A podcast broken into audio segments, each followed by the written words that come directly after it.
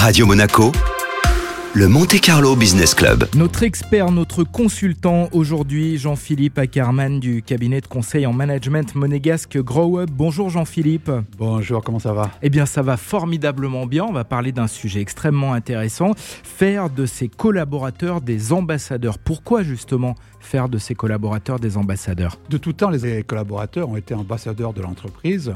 Parfois, les dirigeants ne s'en rendaient pas compte, mais suivant leur management, suivant leurs valeurs, suivant ce qu'ils dégageaient, quand un collaborateur sort de l'entreprise, il a un avis. Et lors des repas en famille ou des repas entre amis, euh, par exemple, on va commencer à parler travail et toi, tu fais quoi dans ton métier? Quand la réflexion commence par dire, mais moi, tu sais, dans mon métier, c'est pas passionnant, etc., j'ai été ambassadeur, mais ambassadeur négatif. Or, aujourd'hui, en temps de difficulté, il vaut mieux avoir des ambassadeurs positifs, des collaborateurs qui soient contents d'être dans l'entreprise, qui soient contents de diffuser une image positive de l'entreprise parce que ça permet à l'entreprise d'avoir une marque employeur beaucoup plus forte et peut-être de recruter des futurs clients et des futurs collaborateurs. Quels sont euh, les leviers justement pour réussir? Tout part du dirigeant, donc le leadership du, du dirigeant, de son type de management. Est-ce que c'est un management très directif ou participatif? Qui est tout ce qui est lors de la stratégie, en particulier de ce qu'on appelle du cadre de référence, la mission, la vision, les valeurs, la raison d'être, le pourquoi de, de l'entreprise, et puis sa façon de communiquer, que ce soit en interne ou en externe. On parle euh, du collaboratif, j'imagine que ça fonctionne, mais il faut quand même être dans le bon mix, on peut pas être que dans le collaboratif. Il y a quatre types de management,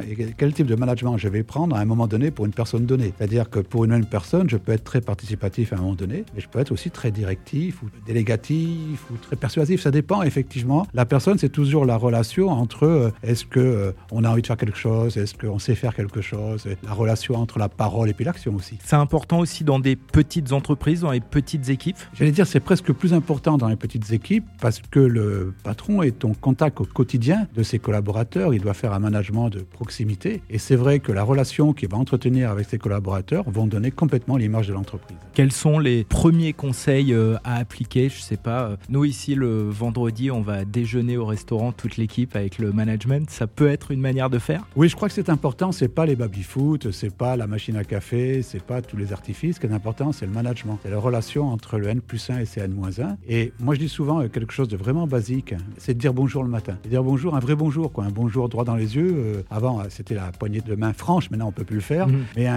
un- un bonjour qui exprime euh, je t'estime euh, parce que tu es avec moi, parce que tu es mon collaborateur, parce que tu es en train de donner de la valeur à l'entreprise. Et un bonjour qui permet aussi d'avoir un retour qui est est-ce que ça va? Oui. Est-ce que ça va moins bien? Et pourquoi ça va moins bien? Et là, on commence à aborder la discussion. Merci Jean-Philippe Ackerman, donc euh, du cabinet de conseil en management monégasque Grow Up.